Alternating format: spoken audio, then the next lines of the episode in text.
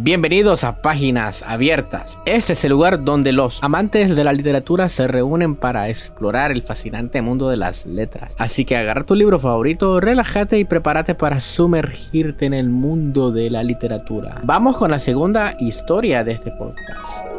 Bien, vamos a estrenar este segundo episodio con una historia de suspenso. Es de un autor algo desconocido. Es de Reddit. Yo le dije, hey, tu historia está, está muy buena. Realmente me erizó la piel y creo yo que merece la pena que yo le dé una oportunidad. Y me dijo, va, dale, te doy permiso, narrarla y me envías. Seguramente vas a escuchar esto. Y muchas gracias por confiar tu historia en este proyecto. La historia dice así. Por allá de los años 50, la familia de mi abuela era bastante humilde. Eran personas que se dedicaban al campo, más específicamente al cultivo de maíz. Mi bisabuelo se encargaba de arar la tierra.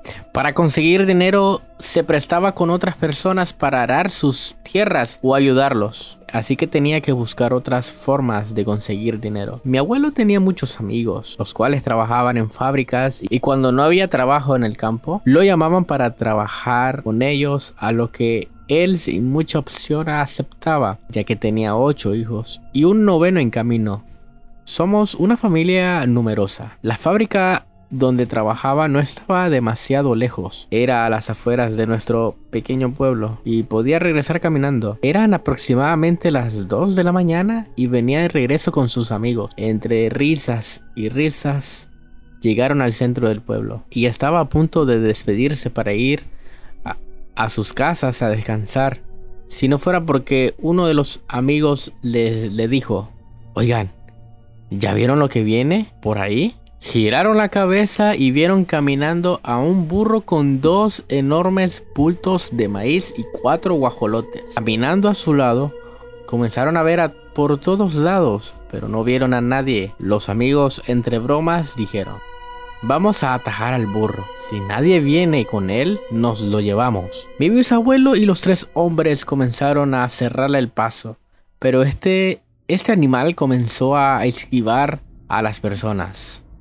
Lo cual si se ponen a pensar es un poco raro porque cuando un animal está solo y se le aparecen personas, normalmente este se escapa. Para hacerlo todo más fácil, uno de los amigos se quitó su cinturón y con este planeaba amarrar del hocico al animal y poder arrearlo más fácilmente.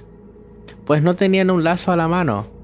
Cuando estaban a punto de amarrarlo, el burro les habló y les dijo esto. No.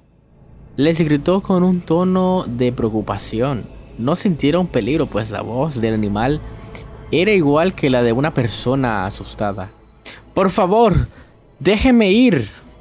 Todos se quedaron quietos y no podían creer que el burro les estuviera hablando de esa manera. No supieron qué decir y se quedaron en silencio.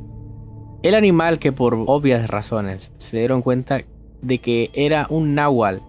El animal de repente les estaba explicando lo que estaba haciendo. Por favor, dejen que me vaya. Las cosas que llevo son para la boda de mi hija. Ella se va a casar, pero nosotros somos una familia muy pobre. No crean que le robé a cualquiera. Estas cosas se las robé a alguien que no las va a necesitar porque tiene dinero. Yo no le robo a la gente pobre como yo. Los señores estaban completamente en shock, pero no estaban asustados, simplemente no podían creer lo que estaba pasando. Sé que no me creen, pero la boda va a ser en dos semanas. Vayan a mi pueblo. Vivo al lado de aquí. Pregunten por mí y yo mismo les atenderé ese día. El náhuatl les dio su nombre. Nombre que no voy a mencionar pues cuando investigué me di cuenta de que fue el nombre de alguien que ya falleció. Sea real esta historia o no, prefiero no tener problemas dando este dato. Al final los amigos dejaron ir al Nahual y este se perdió entre las oscuras calles del pueblo. Pasaron dos semanas y los amigos de mi bisabuelo fueron al pueblo y buscaron a este hombre. Para su sorpresa se dieron cuenta de que el señor era alguien bastante conocido, pues trabajaba en hacer limpias y la gente aseguraba de que sus trabajos eran bastante eficientes. Al escuchar esto mi bisabuelo les dijo que mejor no lo buscaran, pero los amigos por otro lado dijeron que iban a buscar al señor y dieron con su dirección. Al llegar se percataron de una enorme lona de las cuales se suele poner en las casas cuando hay fiestas. Se notaba un ambiente de celebración y era bastante grande la verdad.